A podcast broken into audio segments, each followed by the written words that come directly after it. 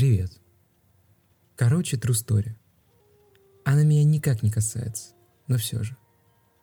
У моего отца есть брат. Мой дядя Саша. И история будет про его семью.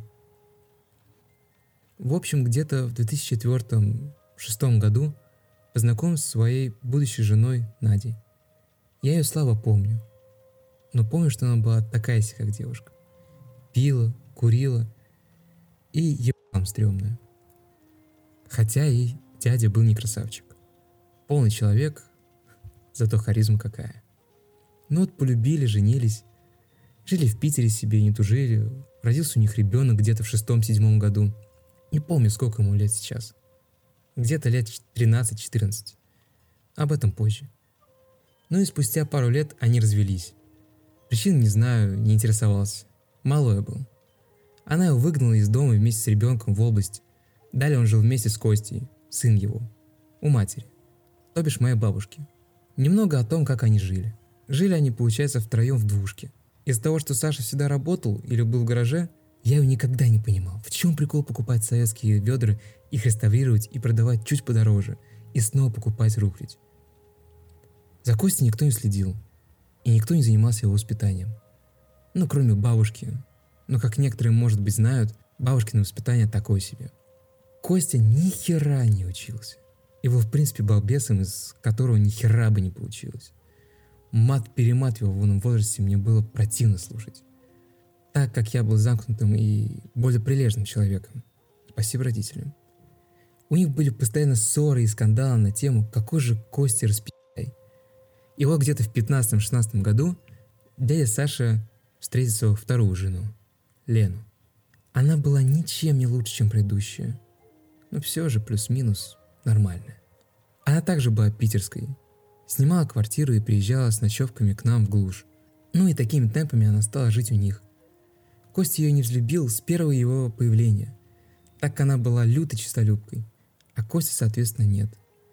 И это еще плюс тема к скандалам. А в это время между Сашей и Леной появляется кредит и купленный участок. Стройка дома. И они съезжают от бабушки туда, забрав все свои проблемы туда. И вот ничего не меняется. Саша работает чуть ли не сутками. Костя пинает и, и срется с Леной, а сама Лена работает дома. Не припомню, чем она занималась, но зато помню, как она давала поиграть мне в Вов. Но все изменилось с покупкой квартиры в Питере. Опять же, был взят кредит, и тут понеслось. Скандалы уже были на двух фронтах с Леной и с Костей. В ходе развода она забирает квартиру в Питере. Кредит оформлен на Сашу, вот такой вот прикол. И хотел забрать дом с участком, но они там э, на чем-то сошлись. И вот Саша остался сыном болтусом кредитом. Почти сразу же после ухода Лены Костя полностью отбился от рук и начал прогуливать школу. Много пить и курить. По крайней мере, он мне так говорил, пытался выйти, так, наверное. Встал вопрос о его отчислении из школы. Скорее всего, замнут, ибо всем похуй. Таковы реалии областных школ. Сейчас где-то черт, непонятно. Он посрался с Сашей и ушел гулять. Вот и гуляет уже второй день. Скорее всего, отсиживается у своих кентов, которым по 18-20 лет, а ему самому 13-14. Могу еще сказать, как сложилась жизнь Нади на сегодняшний день. Короче, три ребенка от нового брака. Живет в большой квартире. По словам Кости, он туда уезжал на каникулы – со своим мужем Максимом, у которого от прошлого брака осталось двое детей. Вроде это все, что мне известно. История без конца, так конец еще не близко. Он наступит тогда, когда Костя старчается. Я это написал, так как друзей не очень хочу это посвящать, ибо я плохо излагаю то, что хочу донести. А выигрываться я хочу. Потому что мне жаль дядю Сашу. За то, что ему так не везет в жизни. Две жены, сын дебил. Не, но Лена вообще красава. Надо же так придумать. И водить мужика за нас пять лет ради квартиры в Питере. Конец истории.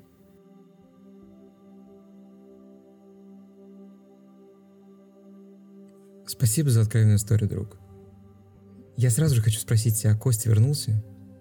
Или он хотя бы вышел на связь? Ты просто пойми, сейчас пошел самый, самый дебильный и неприятный период для всех окружающих у людей. Это подростковый период. Где совершаются глупости, как правило, романтизированные или милые, если можно так выразиться. Но присмотр, присмотр, родительский в первую очередь, он всегда необходим. Потому что известны случаи, когда ребята погружались глубже во всем известные плохие компании, которые от элементарного давления закрепляли их там, и эта жизнь уже становилась обыденной и привычной для них. Мы оба знаем об этих ребятах лишь постфактум, когда слышим результат того, к чему все это привело. Поэтому я прошу, с твоего позволения, дай шанс этому пацану. Кто знает, может, ты добротой и любовью сможешь помочь ему прожить этот период безопасно. А после уже и мозги появятся, и все остальное. Я, я понимаю твою историю лишь отчасти. И в течение прочтения я ловил некоторые схожести именно с тобой. Э, я тоже был замкнутый. И мне приходилось быть прилежным. Так моя сестра, которая была трудным подростком, нагружала родителей очень сильно, я хотел хоть как-то упростить им жизнь стараясь быть примерным. Я понимаю также твое переживание насчет папы. Это переживание, оно самое противное, так как тебе остается лишь наблюдать за происходящим, влиять на это ты вообще не в силах. После развода ребенок остался у отца, что я заметил, редко случается. У каждого второго моего знакомого отец уходил из семьи, и они жили в основном с мамой и бабушкой. Это буквально каждый второй, если не каждый полуторный. Я могу по пальцам пересчитать людей, у которых полная семья. По пальцам одной руки. Мои близкие никогда не сталкиваются с такого рода обманом, который совершила Лена.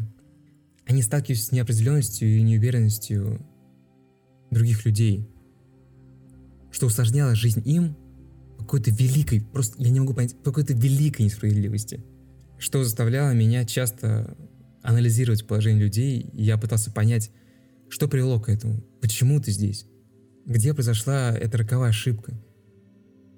Я нашел сам для себя ответ. Это поспешность в выборе любимого человека.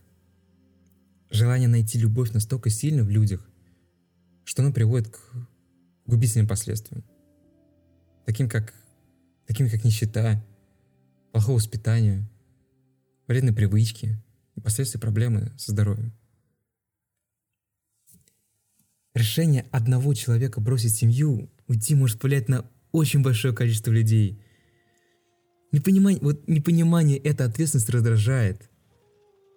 Она меня всегда раздражала, так и страдают люди, которые не виноваты. Возможно, возможно, подумал просто об этом, но таким стала Костя.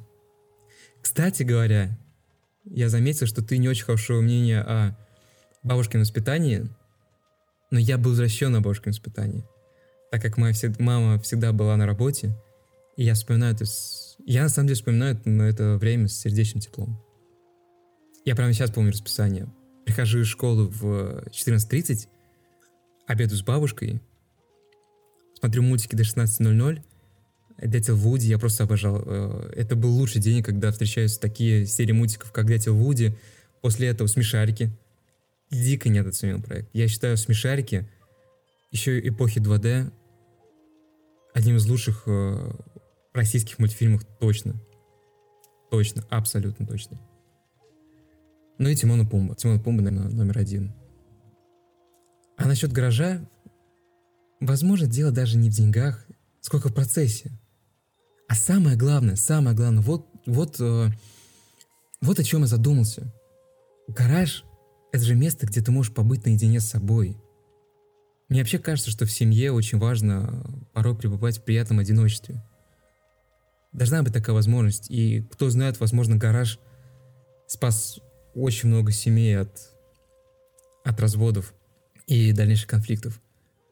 Возможно, возможно, к человеку просто однажды приходит мысль, я больше никогда не смогу побыть в покое.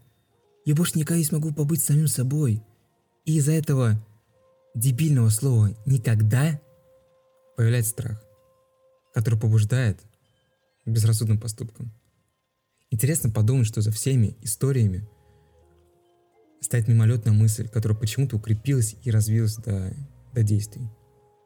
Как думаю, я хочу задать тебе вопрос. Как думаешь, как звучала в голове человека мысль, которая породила историю, который ты мне рассказал. А напоследок я лишь хочу сказать, что я лишь могу надеяться, что эта история — это самое худшее, что случалось с вашей семьей, и дальше, несомненно, будет лучше. Спасибо тебе за историю. И давайте для какой-то практичности, чтобы эта история была всем полезна, давайте вынесем из нее какой-то вывод, что сделает нас, извините за это слово, мудрее.